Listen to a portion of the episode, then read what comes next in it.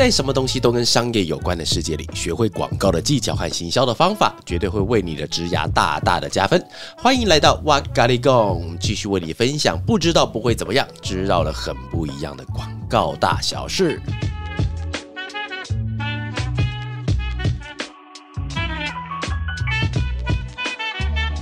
谢今天大家来到我们这个小地方喽。那今天的题目呢是到职的第一天就为了离职做准备啊。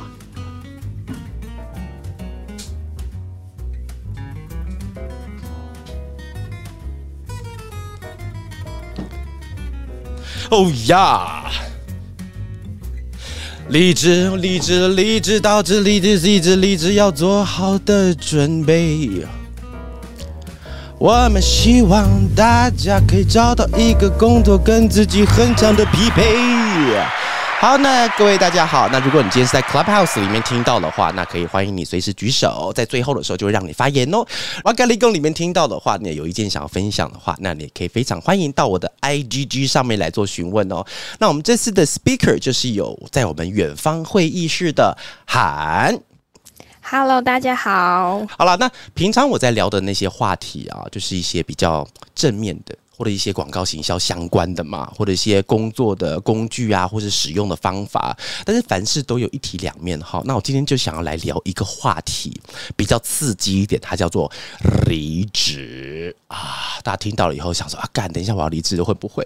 离职其实是一种学问哦，就是在因为我的工作时间现在目前也二十来年了嘛，那中间不管是自己离职，还是有看到很多的亲朋好友离职，那离职里面不外乎几个，就是可能是。最可怕的撒狗血的有没有？一哭二闹那个三上优雅的有没有？励志的、无情的，但也比较好一点的好聚好散的啦。但其实每一个人的离职都一定有自己的原因在哦。那之前我们在那个一一一人力银行的报道里面，他有讲几个事情哦，他会用那个时间来做初步判断。离职通常会有几种原因，这边讲离职是自主离职哈，跟你自己的工作能力我们先撇掉一边去。所以第一个是当你前三个月离职的时候，通常原因会是因为跟原来的工作期望不相符。不相符的意思就是说，假设我今天是应征呃设计，我今天是应征文案要进来，但是到最后怎么哎他妈的怎么到最后开始要做记账的工作了？所以依照跟原来的工作期望不相符的时候，比较容易在前三个月离职。然后第二种离职呢，叫做一年离职。一年离职的时候，因为他已经度过了前面三个月了，就跟原来的工作上面的事情已经开始慢慢的熟悉了、吻合了。但是后来一年离职的话，多半原因是因为是跟主管或是同事有不合，那才会是一年的离职，这是他们调查出来的哈。然后第三个离职叫做二到三年的离职，就是他已经过了磨合期了，然后跟同事、主也相处的很好了，但是在二到三年离职，通常就是因为他看到那个天花板越来越靠近，因为人往高处爬嘛。当他觉得他可以吸收的东西渐渐变少的时候，他可能就会在寻找其他地方来寻求新的学习刺激了。我记得之前有一个人讲过一句话，我一直忘记到底是吴宗宪还是徐乃麟还是胡瓜，他们讲过一句话，他说生活大部分时间都是工作，所以工作快乐，生活就很有可能会快乐。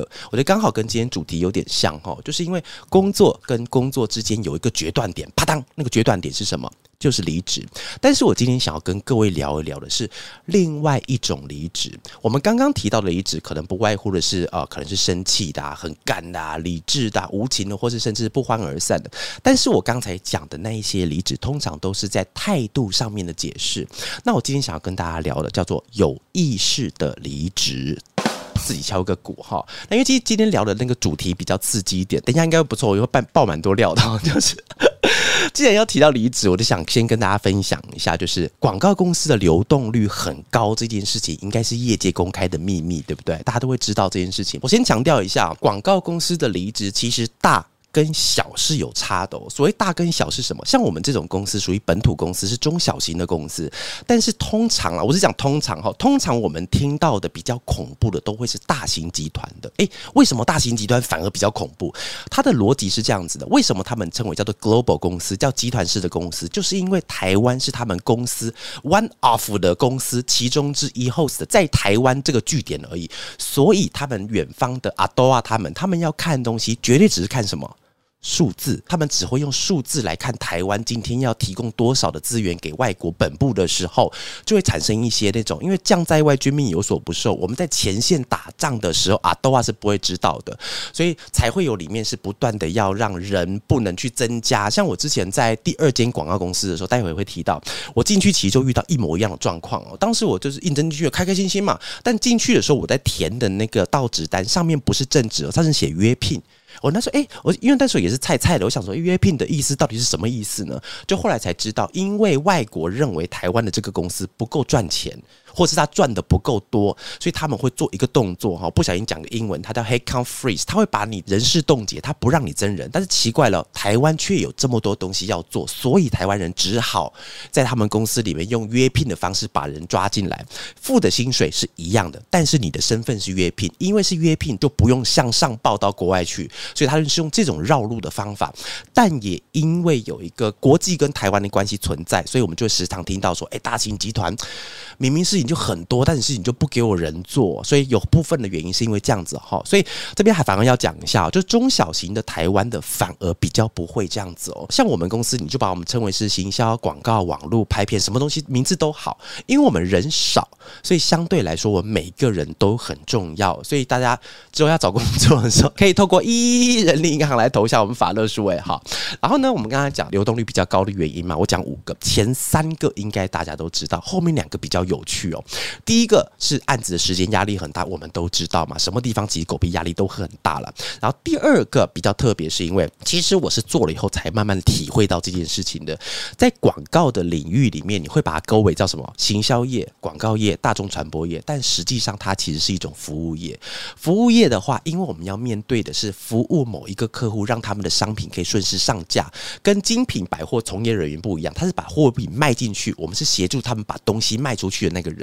你看哦，像我太太，她之前就是精品百货的人员哈，就是他们在卖东西的时候，一定会遇到什么？OK，哪个行业没有 OK？你告诉我，全世界卖 o 的人一大堆。我跟你讲，但是以他们专柜在卖的时候，OK 顶多就凹你多少？我听过他们有个 OK 就一直跟卢三个小时，到最后只会有两种结果，一个是 OK 赢。然后另外一个是我们赢，然后只会有这样的结果，然后之后就不欢而散，永远再不会再见面。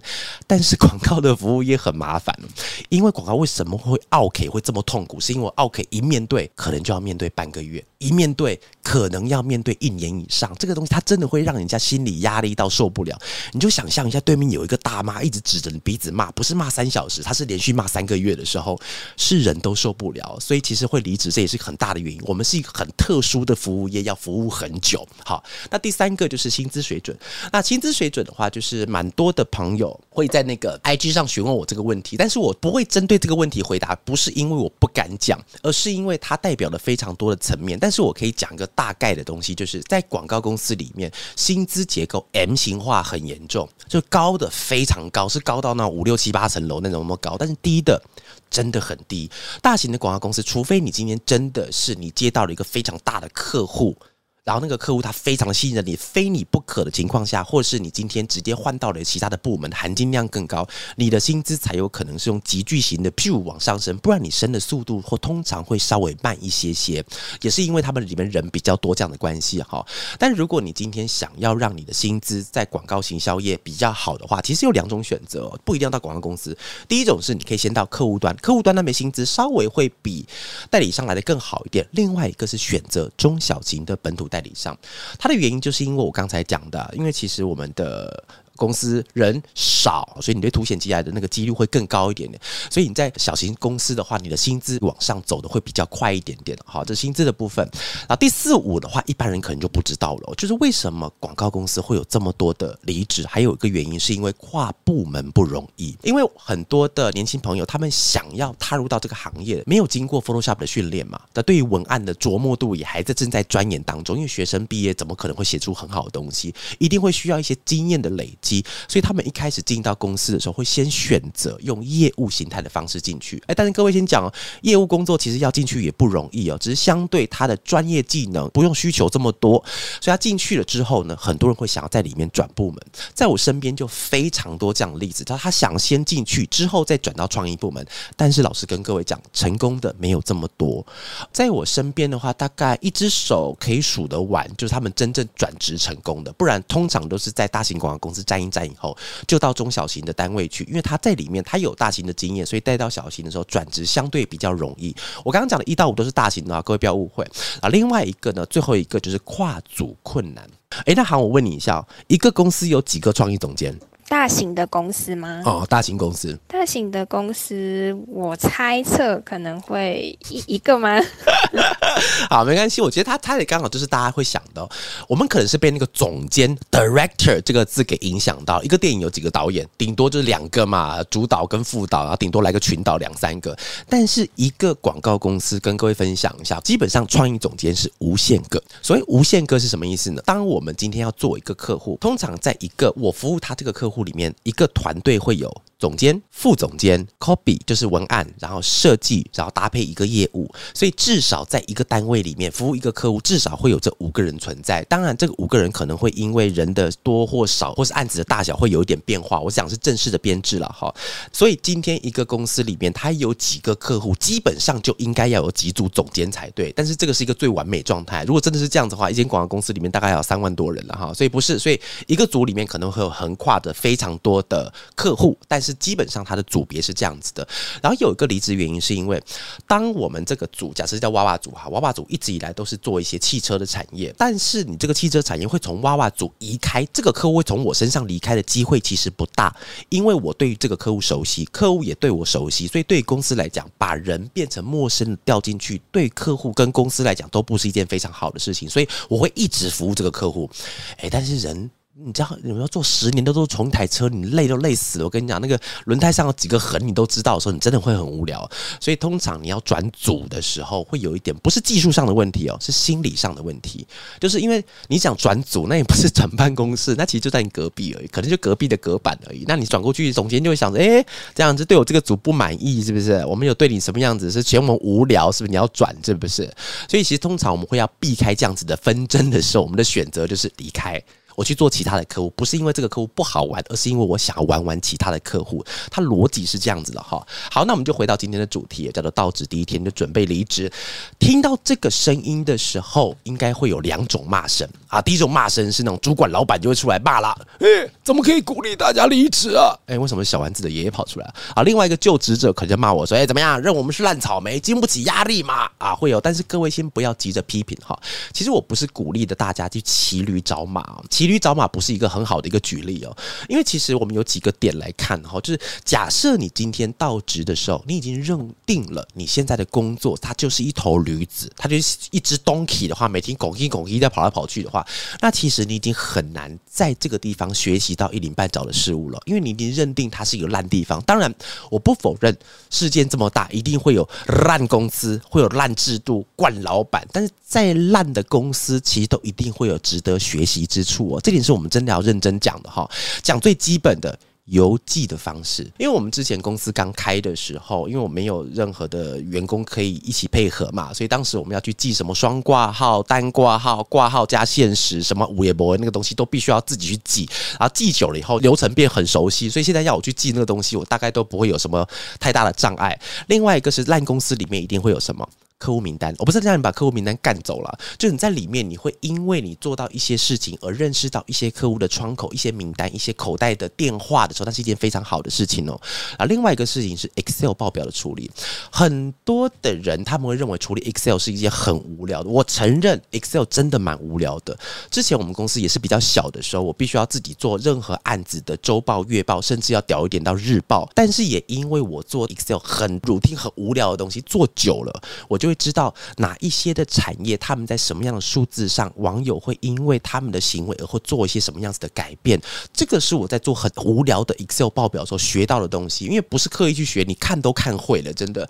所以其实再烂再无聊基础的事情，我们都可以找到学习之处。然后第四个是，哎，各位，这是一个逻辑问题哦。当你是用一种骑驴找马的时候，你注意力会怎么样？你注意力会一直看远方有没有那一匹漂亮的骏马，跑马溜的山上，那忘了你现在其实也在工作。所以，当你认定了这是一间烂公司的时候，请各位我们冷静、公平的想一下，其实你有可能不是太好的员工哦。因为什么？因为你没有办法把心思放在这个工作上，就一直觉得它烂公司、烂公司，我要找到下个地方，就变成一句成语叫什么？两人山前来比烂，看的是你的烂比我烂，还是我的烂比你烂？就大家平平常在看。比烂就对了，所以其实骑驴找马的心态，我觉得本身它需要被调整的。我更喜欢讲说，比其说骑驴找马，不如说是成长的逻辑。逻辑的大意可以分成是几个阶段去形容。第一个工作成长逻辑叫什么？我不会。到我会，然后呢？那今天要讲个最大的重点，叫做有意识的离职哦。当你进到一间公司的时候，你先想好下一间公司你想找怎么样子的工作。大家可能会觉得很奇怪，诶，重点应该是我来这间公司来做什么才对呀？那为什么我要先想到下一间公司呢？跟各位分享一下，除非你今天运气真的很好，要不然一间公司的调性。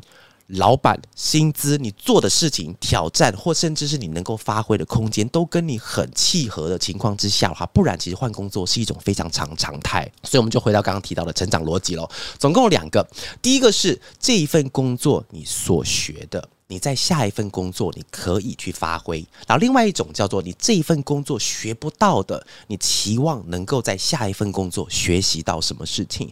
这两个重点就完全解释了我今天要帮大家分享的主题哦。然后接下来进到哇哇讲古时间哈，我之前自己是读美工科的嘛，啊，美工科后来是读戏剧系，很多的朋友以为我说，哎，哇哇，你是不是读什么广告啊、大传、视传系？跟各位讲一下，就是我那个年代没有这么多系别，我那个年代只有。有两种大船跟广告，不啊，其他就是你没有考这两个，你就不可能进到跟相关的行业来讲哈。我不知道各位有没有听过复兴美工的一些故事哈，就是在我那个年代的时候，我们复兴美工其实不算美工学校，我一直把它称为叫军事训练学校。听众朋友，我不知道你们有没有就是是那种视传系，就是通常你们要交作业是怎么交？用那个档案嘛，你做好了以后，电脑档案给老师看。然后我们那边也是这样子，但是因为我们那个时候的电脑并没有这么发达啊，所以我们是要把那个我们的作品给印出来以后要。表在一个表板上面，表板就是它是一个木头板子，大概就是一百五十公分高的一个木头板子，大概就是百来块钱，一百五还是一百二，忘记了。然后把我们的作品呢印刷出来，要真的印出来哦，所以每次做交作业是很贵的，各位。然后老师呢，他会在固定的时间就请我们所有的人把我们作品放在那个黑板上，他一个一个去看，一个个评分。为什么讲军事学校呢？就是现在学校，如果老师不喜欢怎么办？推荐嘛，来来来，同学来回去做，回去做，重做，拿分数不及格，不及格。我们也是这样子，但是我们出现了一些其他动作，是老师我亲眼所见的，而且看过好几次。是我们那个老师，他就会把那个表板拿下。来，因为表板是一个木头嘛，它是一片直视的东西，然后他就把它架在那个墙壁之间，让大家斜的靠在那个墙壁上，它变成一个直角三角形，然后那个斜边就是我们的表板。他把它放在那边之后，然后开始做什么？你知道？然后开始用踩的。他真的是用踩的，他拼命的踩，拼命的踩。他不是要把作品踩烂，他是连表板都不让拿回去，他整片用踩的，这样棒棒棒，踩完之后。啊，恢复平静，然后把那个东西往后丢，然后拿回去。各位，你不要以为在听天方夜谭啊，就是它是真的发生的。然后有一次，因为我们的教室是在二楼，然后我们在二楼的时候，就听到楼上会有乒乒乓乓的声音，然后往外看，会有表板从三楼往一楼飞下去，这样噗噗噗这样飞下来。各位，我讲真的，是真的表板会飞过来。有一次我在一样是在班上上课，然后就坐在那边教室嘛，前门的走廊外面就一个学生啪一下跑过去，他一边跑一边说什么，他想救命。真的，各位我发誓，五秒后后面。有个老师拿一根棍子从后面那样直接这样冲过去，他要打他。纵使在军事学校，男生还是会皮，真的是要死了。就是会，我有时候是会集中抽烟嘛，集中翘课干嘛的。然后那时候我们最害怕的一种处罚，就是会叫我们高一、高二、高三的学生去某一个老师的门口罚站。那个老师就是刚才会拿着棍子从后面，他是雕塑系老师，人不高，但是力气非常的大，他专专门要拿油土的那种，他会这样杀过去那种。然后当我们被叫过去罚站的时候，站在那边，然后那个老师就会出来说你是怎么啦？然后问完以后，二话不说，直接开始先开扁一顿。所以我想说，读那个复兴美工，到底奇怪，我还没当兵，怎么已经体会过军事教育了？哈，好，那第一份工作我是用设计的身份啊，先进到一间网络广告公司。入行了以后，第一个问题是什么？手上功夫不够，就是 Photoshop 我没有办法拿得很稳，而且看东西的眼光也不够。这边也跟各位的开在分享一下，不论你之后想要做文案、做设计。做业务的话，我都非常的倾向各位要培养自己看东西的眼光，因为你如果已经有看东西的眼光的时候，当你是业务在跟客户在对一些基本的概念的时候，客户讲了一些修改，你听得懂，而且你在当下可以给他更好的选择，这个对于你的工作上会是一个非常大的帮助哦。所以我在第一间公司的时候，我就开始琢磨要钻研我自己的设计技巧，但其实，在当下我已经想好了，我下一间公司的时候，我想要把设计做得更好、更钻研，所以我想要到这样子一个环境去，就。后来我就是先去当兵了，哈，当兵退伍出来之后，我就进到了第二间公司，叫做里奥贝纳。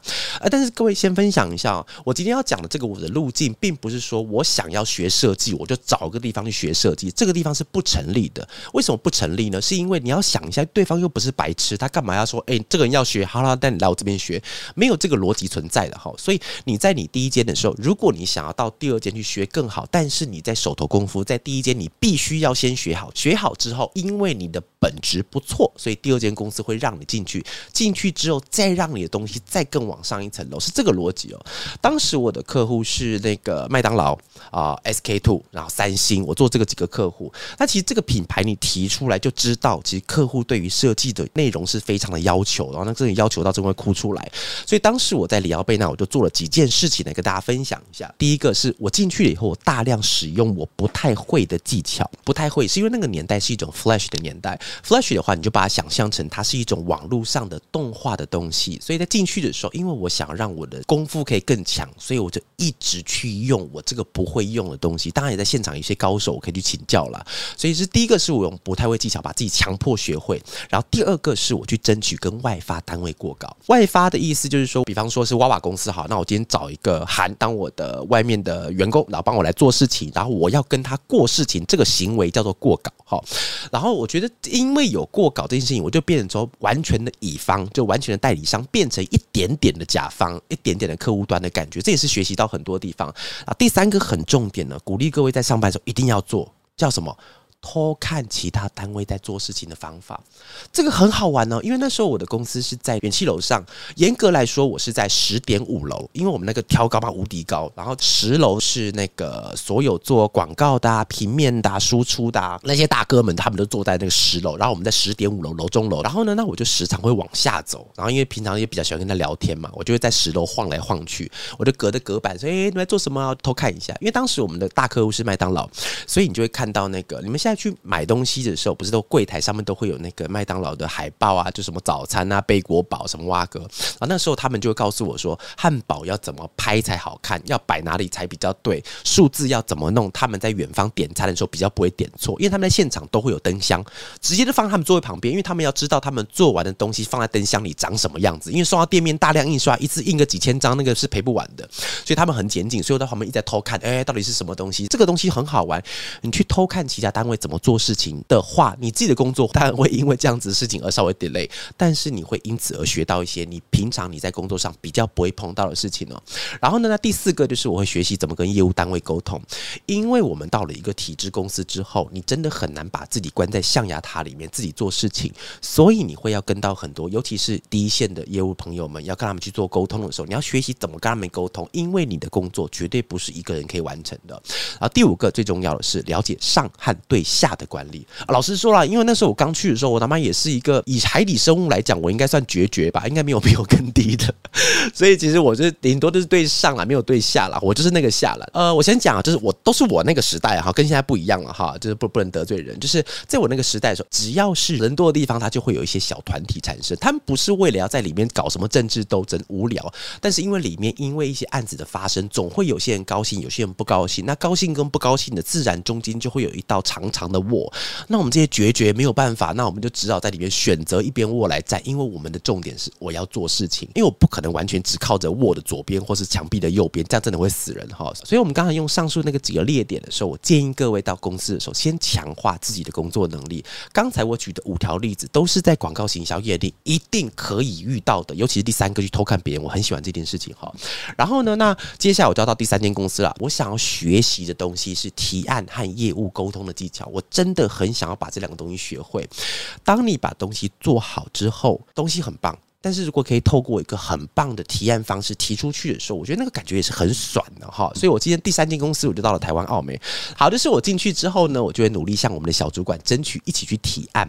然后那提案的话，就是跟客户沟通这样的机会。但是各位记得，我刚才是讲说我在第二间是决绝嘛，但在这一间的时候顶多变青蛙而已。所以其实我还是会在提案会很抖。这个我觉得是一种学习上你必须要避免掉的事情，是你会很抖，所以很害怕，所以你不敢讲。但是这个也代表是你永远需学。不到东西。好，那接下来呢，我就争取跨部门的合作。所以跨部门的合作，就是因为。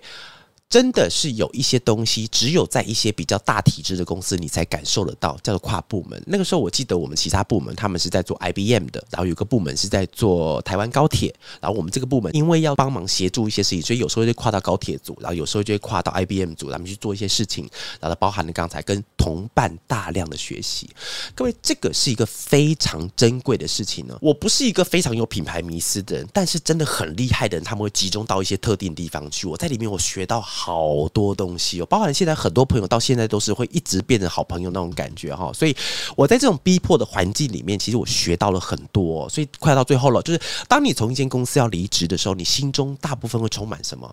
很怨怼的，干生不逢时，干妈讨厌死，这客户好烂，妈鸡巴猪，客户是猪，一看他干着 OT 类真的是猪，同事好讨厌，真的都很讨厌。